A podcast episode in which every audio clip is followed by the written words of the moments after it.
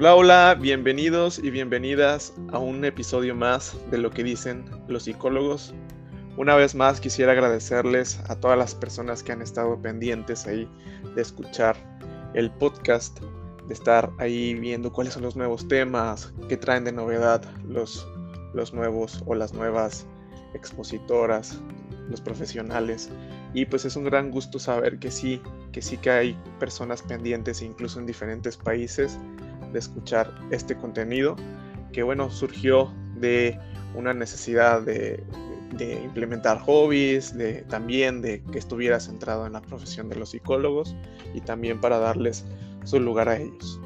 En esta ocasión se está haciendo algo diferente, es una concientización. Se, se trata del mes de la concientización de la prevención del suicidio y para eso pues invitamos a un colega, a un profesional que está continuamente trabajando en intervenciones en crisis, que es un expositor también de este tema que, pretende justamente la prevención. ¿sí? El podcast del, día de hoy tratará de eso. Pero bueno, primero quisiera presentarles a, a Pedro Ortiz, quien es este psicólogo. Ahorita quisiera que nos platicara de su formación. Hola Pedro, ¿cómo estás?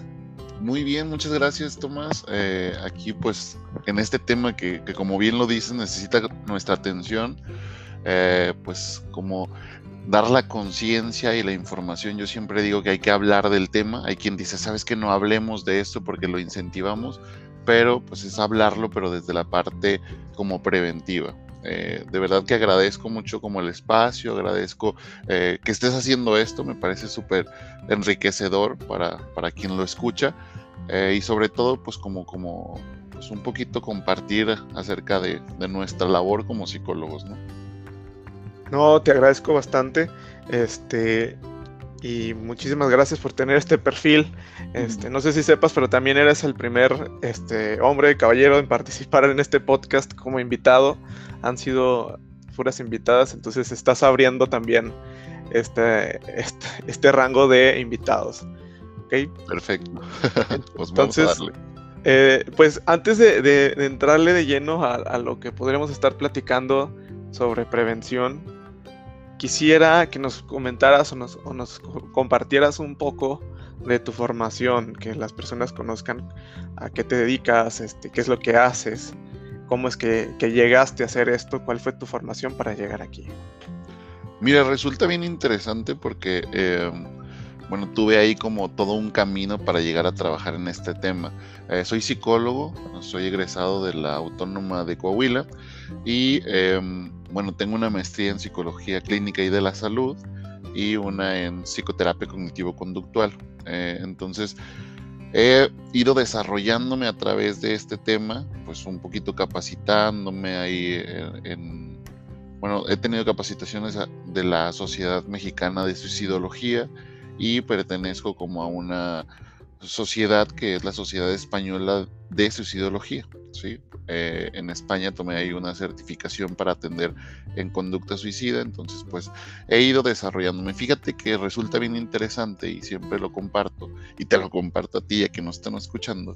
Mi primer acercamiento con el suicidio fue en una comunidad que se llama Químicas del Rey o Laguna del Rey, es una comunidad en Ocampo, Coahuila, está como a ocho horas de la capital, ¿sí? Entonces está como difícil llegar porque el camino está como pues medio complicado, ¿sí? Entonces llegamos ahí y mi, primer acercamiento fue con una madre de familia, ¿sí? Entonces le fuimos ahí como para hacer una investigación acerca de por qué estaba ocurriendo como el suicidio. Y entonces en esta comunidad yo llego con la, con la señora, había como seis suicidios en un año, entonces en una comunidad de 2.500 habitantes.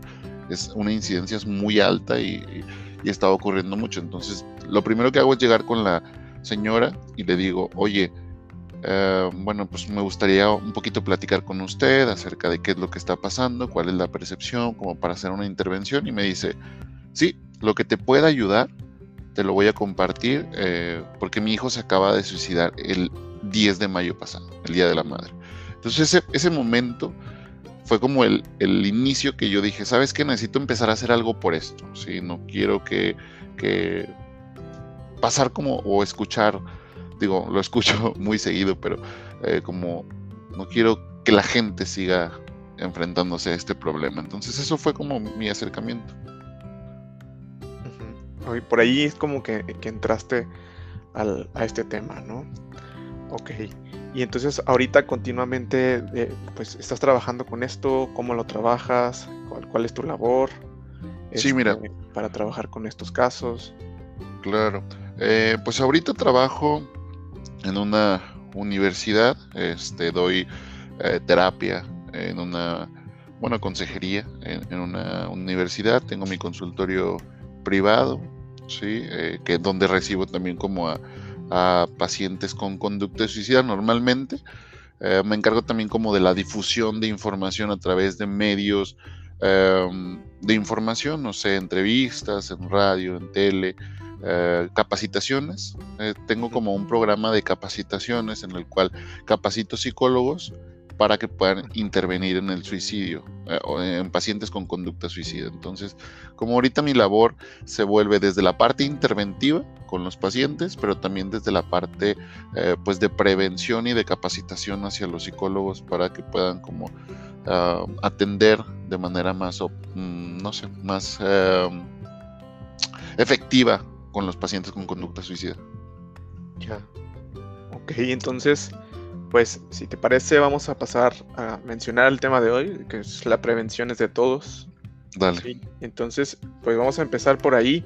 Platícame cómo es que sería de todos, a qué se refiere, eh, dónde está la mayor carga o la mayor responsabilidad de empezar a trabajar en, cuestiones o actitudes preventivas para este, evitar este tipo de, de problemáticas que, bueno, eh, se viene presentando como un problema de salud pública este, particularmente resuena mucho en grandes ciudades, pero bueno, después de escucharte con lo que acabas de comentar, pues Ocampo no es la, ciudad más, más grande de, Coahuila o no es la ciudad más representativa en cuestión de urbanidad en México y bueno, también se presenta en sitios, en lugares no tan urbanos. Entonces, ¿cómo es que, que, se distribuye la responsabilidad de evitar las condiciones que llevan a una persona a suicidarse?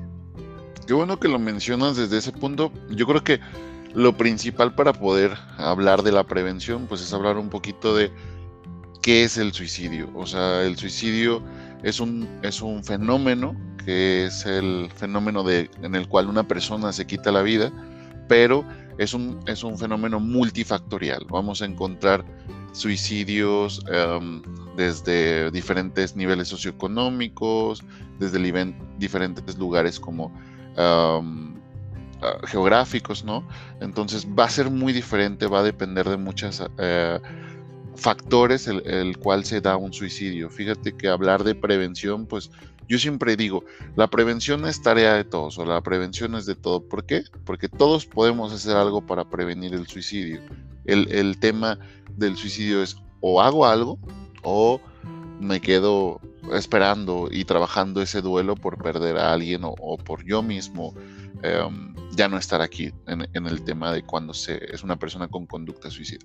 Entonces, el tema de la prevención es muy amplio, pero yo siempre lo digo que es prevención de tarea de todos, porque como psicólogos, ¿no? O sea, ¿cuál, cuál sería nuestra intervención?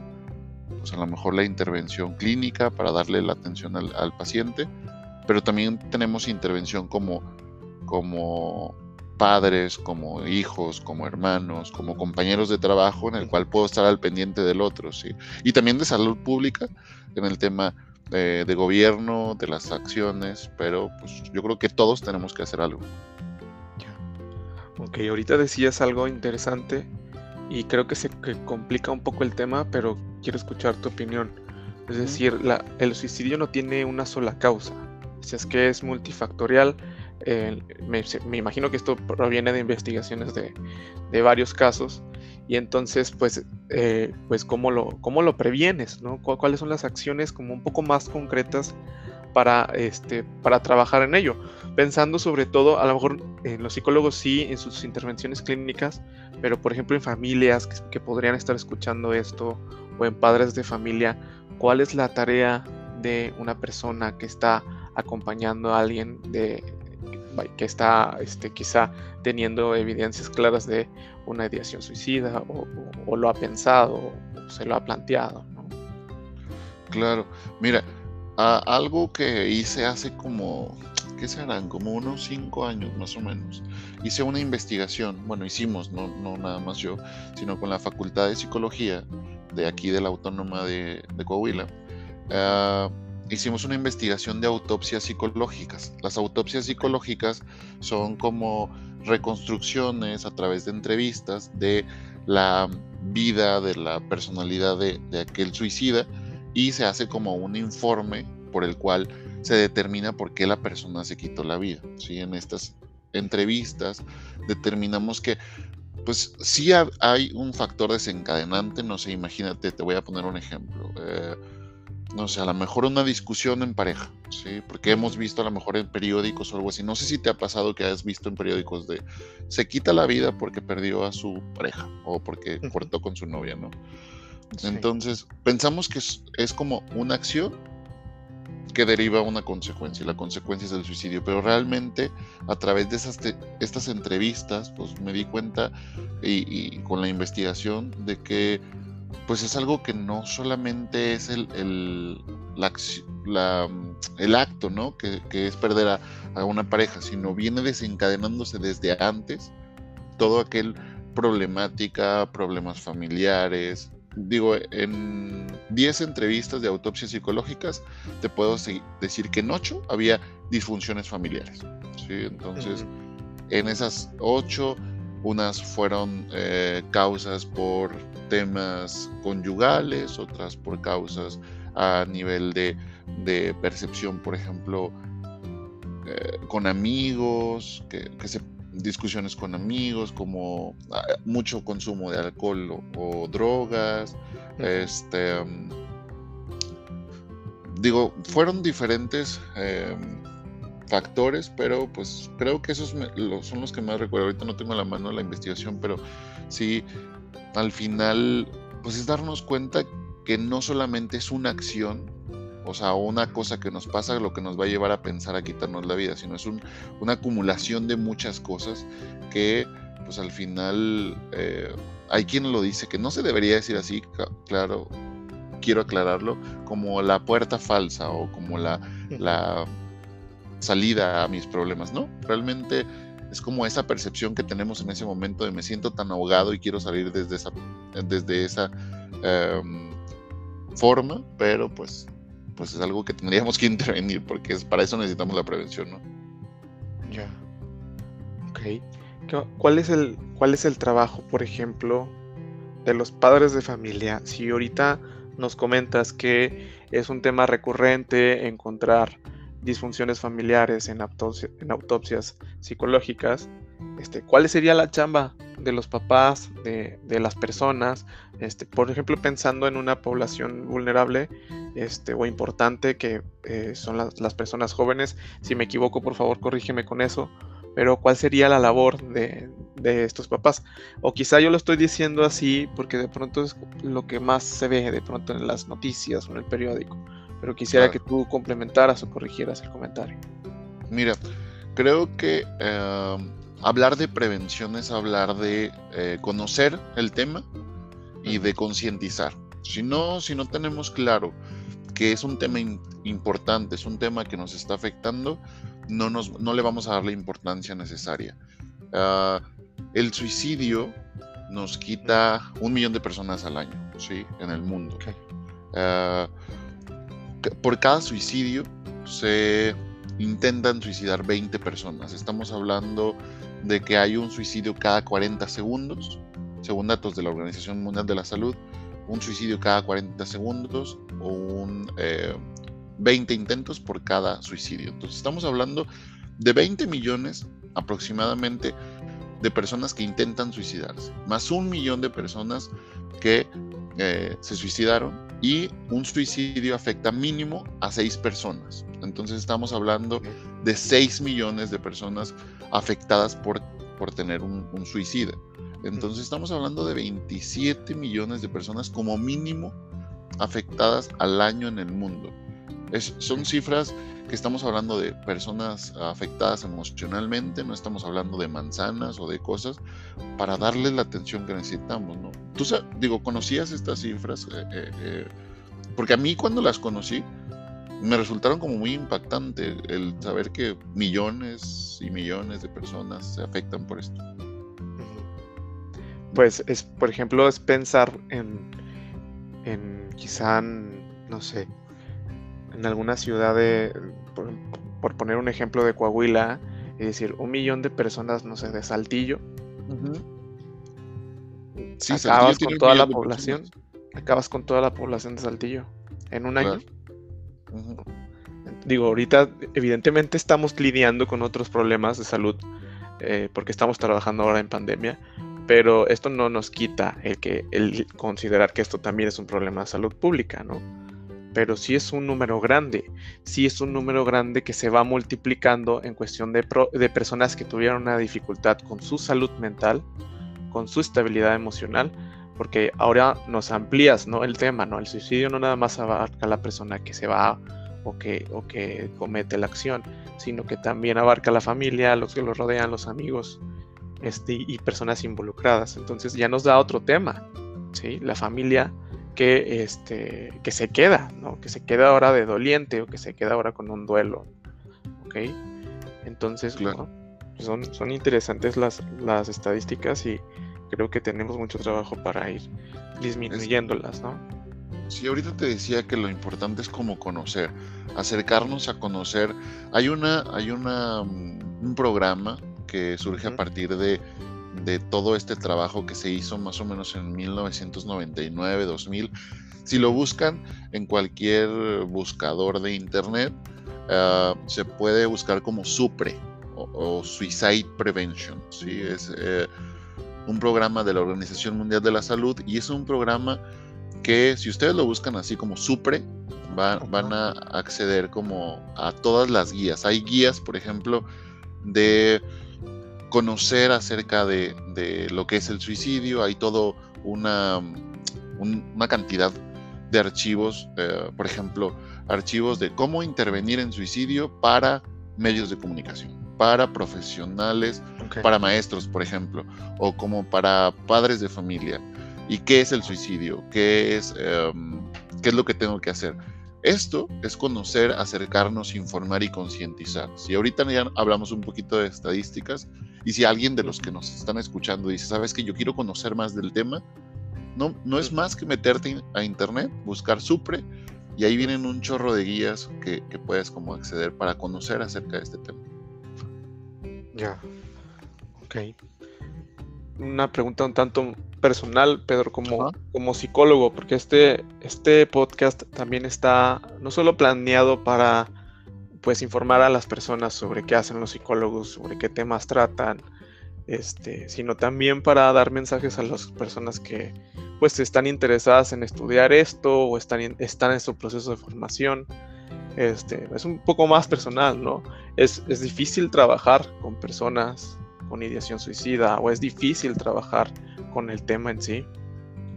Fíjate que se vuelve... Em, es, difícil porque requiere mucha atención, eh, requiere mucho tiempo. Realmente eh, la intervención con, pacientes con conducta suicida se eh, se basa en la intervención individual como la terapia y el seguimiento telefónico o en este caso yo lo hago por WhatsApp, no por teléfono, pero sí por WhatsApp. Entonces, no es terapia de, por WhatsApp, pero si por ejemplo, te digo lo que, lo que lleva mucho tiempo. O sea, yo tengo un paciente, por ejemplo, hoy y entonces dura una hora la sesión. Si yo lo veo hoy, que es domingo, yo para el miércoles, más o menos a mitad de semana, porque lo voy a ver otra vez el domingo, el miércoles estoy mandando un mensaje. ¿Cómo vas? ¿Cómo estás? ¿Cómo te has sentido? Y es como contestarme un poquito, no dar terapia por WhatsApp, pero sí se requiere un seguimiento telefónico. Hay pacientes como son pacientes que pueden tener crisis, pues también es, es eh, me pueden hablar, ¿sabes? O a, puedo estar yo a lo mejor en una comida familiar o algo así y marca el paciente y puede ser una urgencia, entonces hay que contestar. Eh, por, por, la, por la atención y porque es un, un paciente que requiere esa atención. Entonces, eh, se vuelve un poco cansado, pero realmente te, es más enriquecedor el darte cuenta cómo pueden cambiar la percepción las personas de, ¿me quiero morir? a quiero vivir. O sea, cuando hay una ansiedad, por ejemplo, em, pues es ese malestar de, no sé, todo lo que se siente a partir de un ataque de ansiedad, por ejemplo, ah, ese malestar y después una sensación de tranquilidad. Pero acá es un cambio ah, radical de ya no quiero saber nada de esta vida, ya no quiero estar aquí, a quiero vivir, quiero estar bien. Eso es lo que me enriquece a mí como psicólogo. O sea, sí se puede salir de esta idea. O sea, ya me lo pensé una vez y sí se puede salir. Sí, sí. Eh, he tenido experiencias desde como desde la parte de intervención en, consultas. Te platico.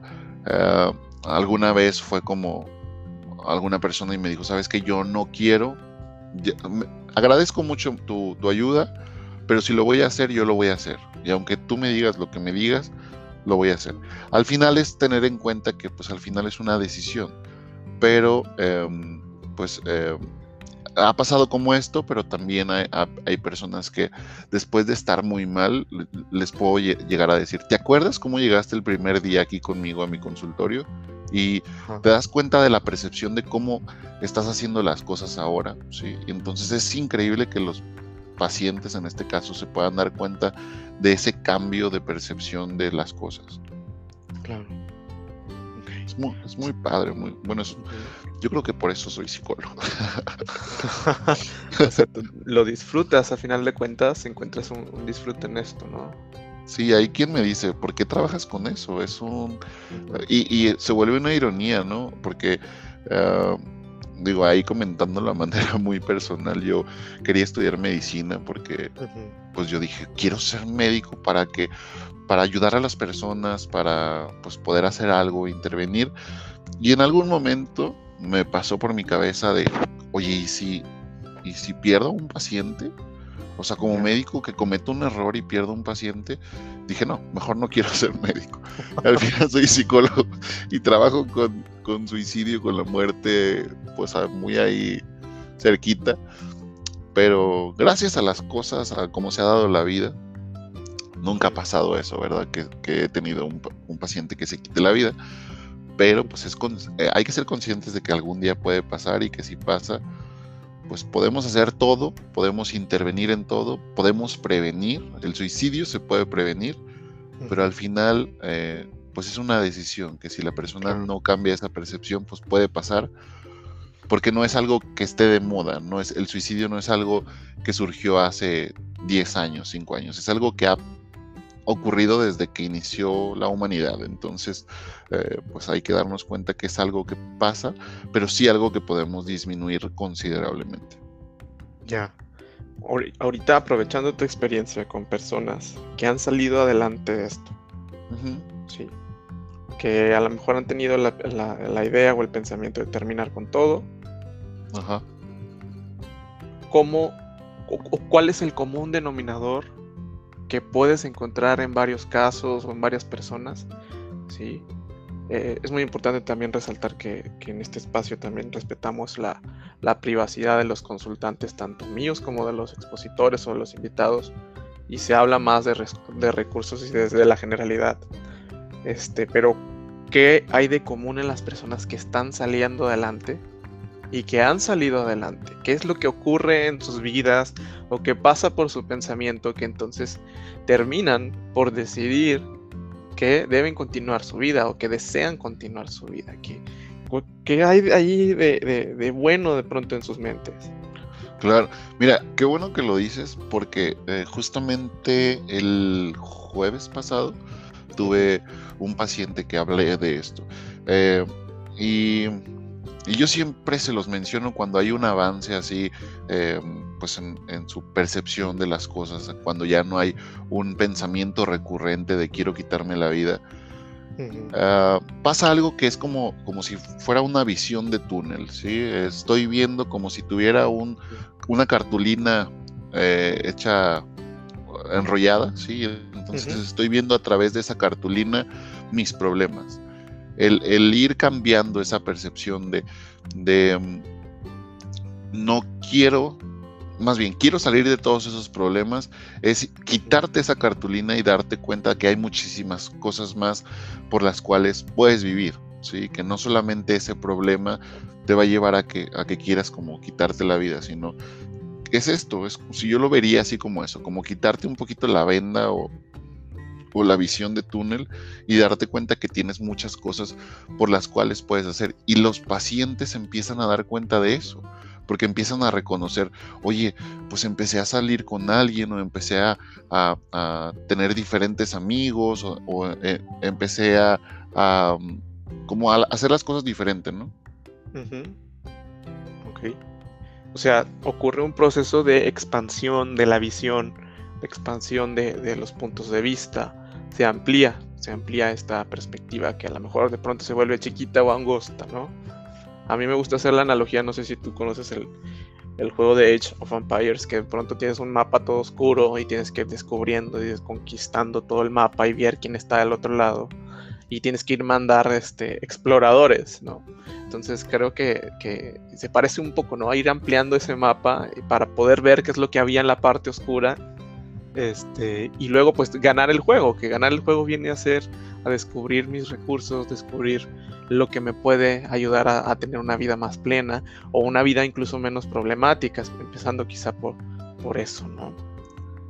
Sí, es, es, ir dándote cuenta que a lo mejor en el momento tenías todo eso, o sea, tenías todo eso a tu alcance, pero no lo visualizabas. O sea, eh, estaban ahí, por ejemplo, aquellas personas importantes o estaba ahí esa satisfacción, por ejemplo, eh, por, por hacer ejercicio, por hacer yoga, por ejemplo, hay quien descubre hacer yoga y entonces los beneficios y entonces dice, ¿dónde estaba? Y esto es un ejercicio y no parece un ejercicio. Entonces, eh, es como descubrir aquellas cosas que, que, a lo mejor ahí estaban, pero que no las percibíamos. Claro, voltear a verlas, ¿no? Exacto. Ok. Sí otra pregunta interesante. ¿Qué, o sea, así, así desde tu experiencia, desde todas las este, posibles trincheras este, en las que se trabaja o se debe trabajar la prevención, ¿qué es un programa de prevención bien hecho? ¿O qué es una actitud de prevención bien instalada en una comunidad o en una familia? ¿Qué me puedes comentar de esto? ¿Qué sería un buen aparato preventivo? Mira, eh, eso es como una, una un conjunto de, acciones que tendríamos que hacer para prevenir el suicidio. Yo lo puedo poner desde em, siete, pasos o siete puntos. ¿sí? La primera es, tendríamos que tener una coordinación como... Ah, vamos a ponerle coordinación, ¿sí? Una coordinación de sociedad civil con gobierno, psicólogos, con eh, pacientes, familiares, como tener una coordinación. Si todos estamos coordinando, coordinados y sabemos qué tarea tiene que hacer cada uno, va a funcionar mucho mejor. Por ejemplo, si supiéramos cómo, se, cómo es el proceso para que alguien eh, tenga una crisis, o sea, qué es lo que hay que hacer cuando alguien tiene una crisis, por ejemplo, una crisis suicida. Bueno, Muchas veces desconocemos ese proceso, que hay que hablar al 911. El 911 está conectado, por ejemplo, a la red de, hospitales o de, hospitales psiquiátricos y entonces ellos pueden ir, hay psicólogos que son policías también, entonces ellos van a dar la intervención, pueden llevarse a la persona a un hospital psiquiátrico, todo esto, que a veces no conocemos y que hay esa coordinación, pero que a veces eh, pues no lo decimos o no lo conocemos tal cual. Entonces, lo primero que necesitamos, necesitaríamos hacer es una coordinación, que a veces se ve defectuosa también porque el gobierno o las instituciones no se coordinan, cada uno anda haciendo cosas o, pasa mucho en esto, ¿sí? Eh, como psicólogos cada uno hace su labor, pero si nos juntáramos, haríamos mucho más, ¿no? Claro.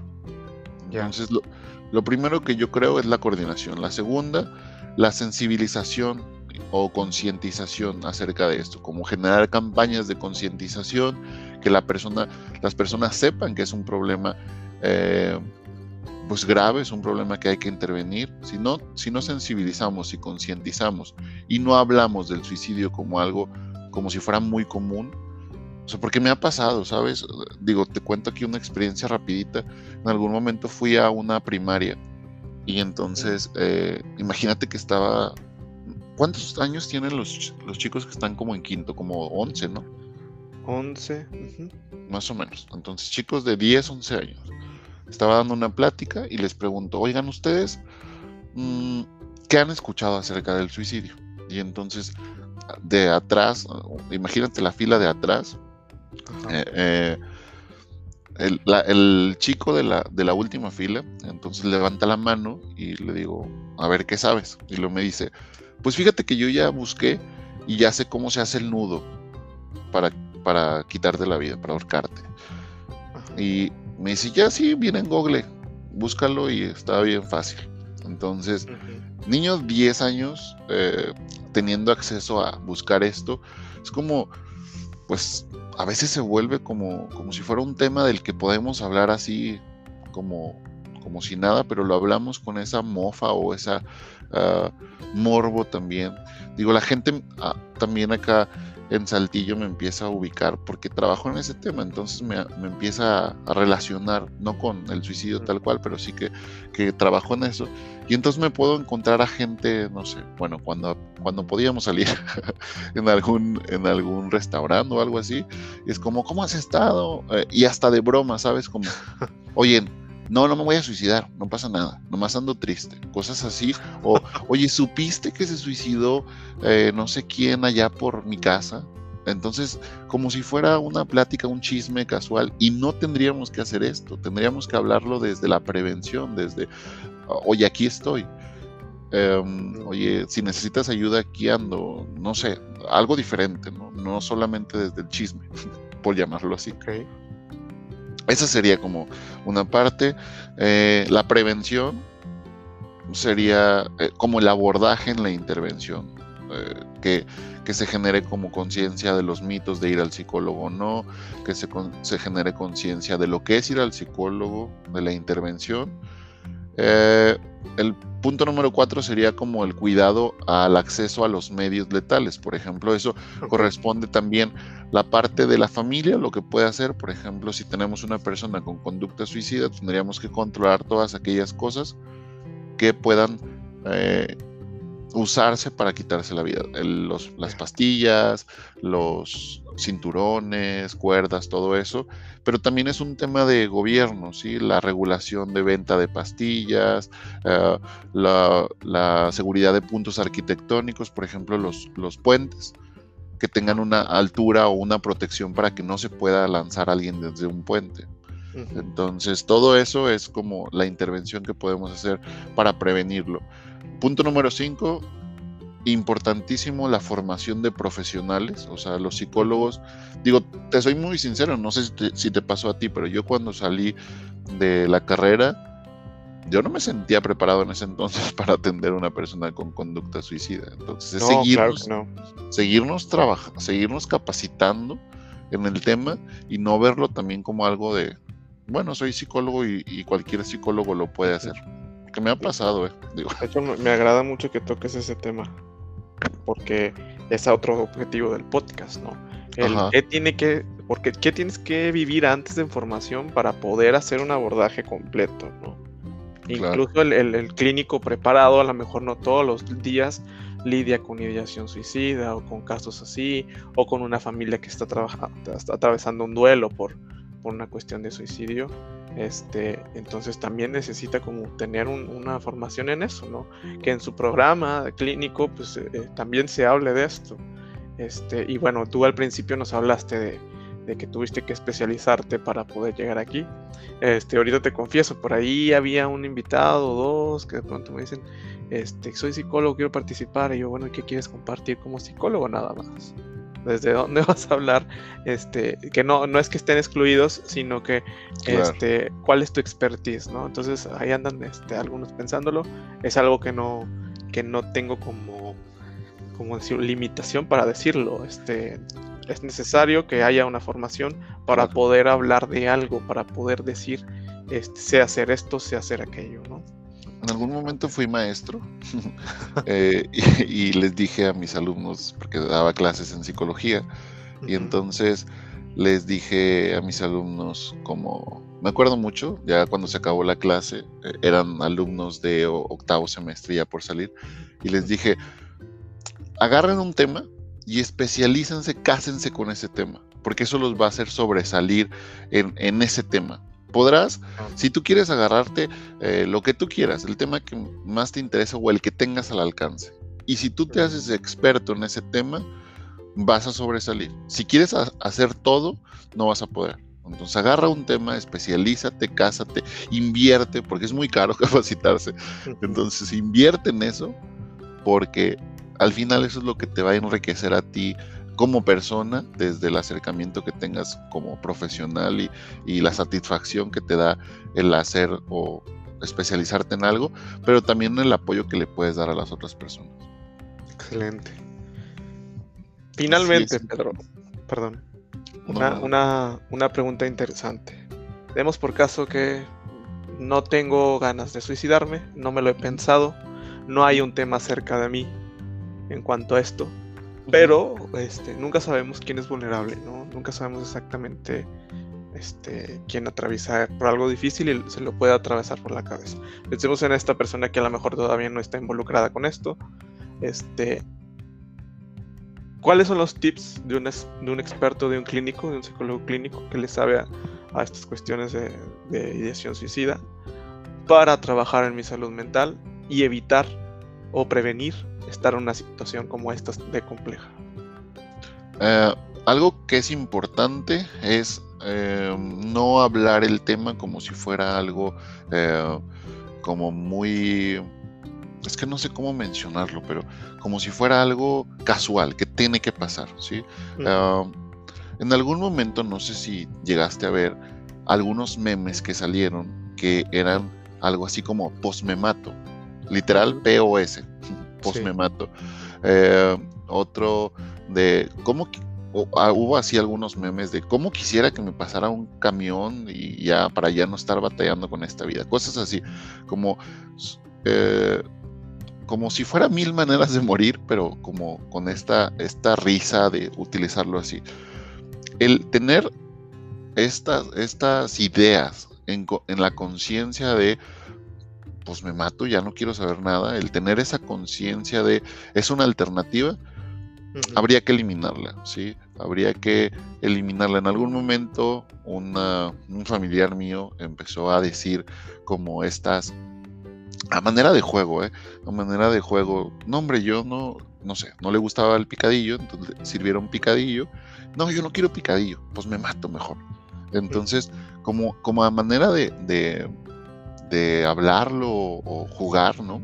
Y el, simplemente decirlo, pues te, genera tenerlo en la conciencia, eh, tenerlo ahí presente. Entonces, es un trabajo como de, de concientizar eso, hablarlo desde la manera como eh, informativa, preventiva.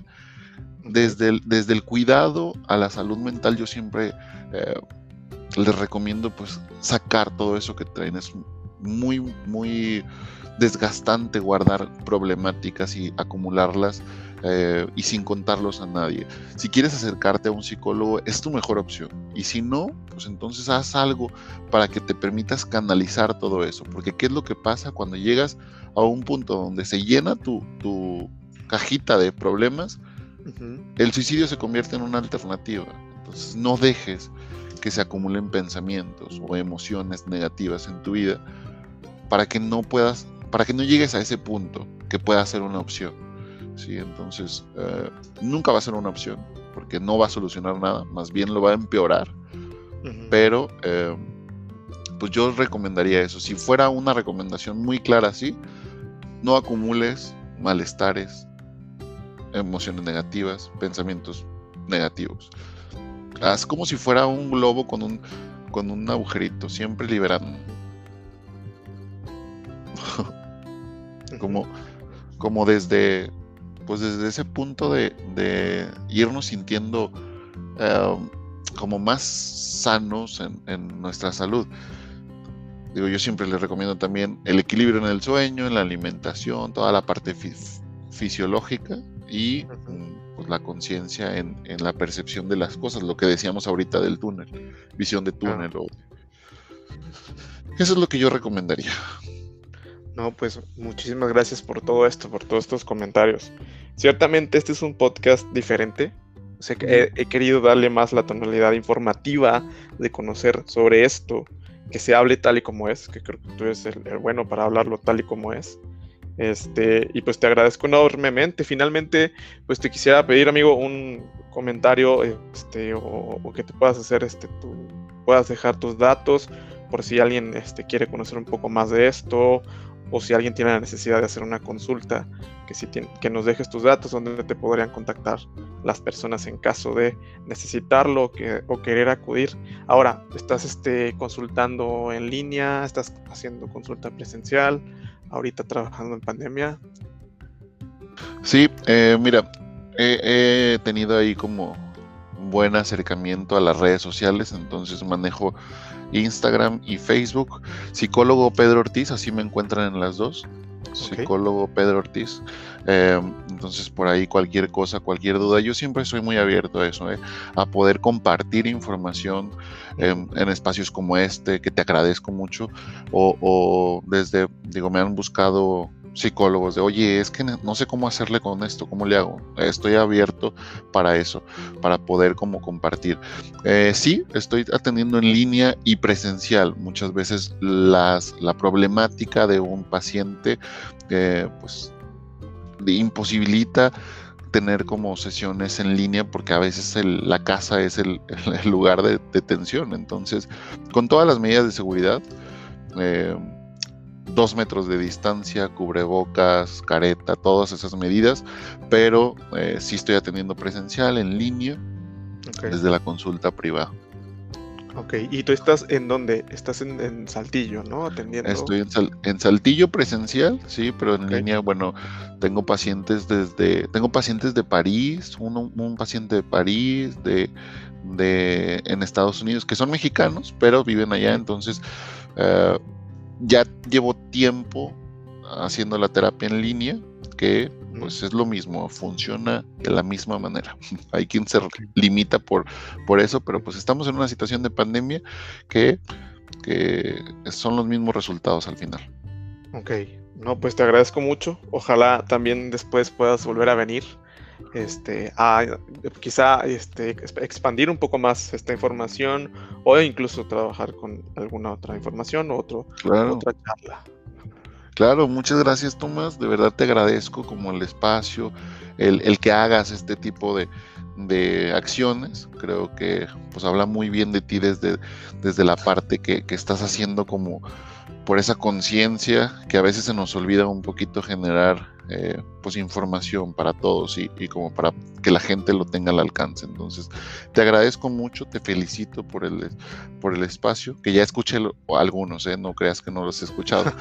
este, entonces, eh, pues aquí está. Eh, espero que, que haya sido como útil la información y espero que quien nos esté escuchando también pues que se haya sentido tranquilo, se haya sentido o haya entendido y cualquier cosa, cualquier duda de que no hayan entendido, porque a veces soy muy redundante. y entonces mándenme un mensajito, psicólogo Pedro Ortiz, por Facebook o por Instagram y ahí platicamos. Ok, no, pues muchísimas gracias por tus comentarios. Realmente es también darles el lugar a los psicólogos este, y que se conozca, que se hacen, quitarle un poquito el misticismo a los psicólogos y bueno, claro, también en este momento, en este podcast, quitarle ese, ese misticismo o ese desconocimiento del tema del suicidio, que fue lo que abordamos el día de hoy. Claro que sí, y a utilizar este mes de septiembre como la concientización. Digo, a lo mejor quienes nos estén escuchando podemos lanzarles ahí un reto, como, eh, como poner algo en sus redes sociales o con, sus familiares, algo de esto que platicamos. ¿Qué se te ocurre un hashtag? Puede ser un hashtag como, pues como se, como se llama el, podcast, puede ser prevención es de todos o algo así. Ok, la prevención es de todos. Pero puede ser, puede ser algo así como todo lo que platicamos aquí, pues poderlo compartir con al menos una persona. Entonces se vuelve como poder utilizar este mes y, el día que es el 10 de la de mundial de la prevención del suicidio entonces utilizarlo para esto como para difundir y hablar del suicidio de, de manera como más más consciente. Excelente. No, muchísimas gracias. Muchísimas gracias también a quienes nos están escuchando. Por favor, compartan este podcast a quien consideren que lo pueda necesitar, a, una familia que, lo necesite o a una persona que lo necesite. Hablemos de esto, hablemos de la prevención del suicidio. No tengamos miedo de hablar de cómo es este tema. Y pues muchísimas gracias por estar aquí. Nos vemos en el siguiente episodio. Chao.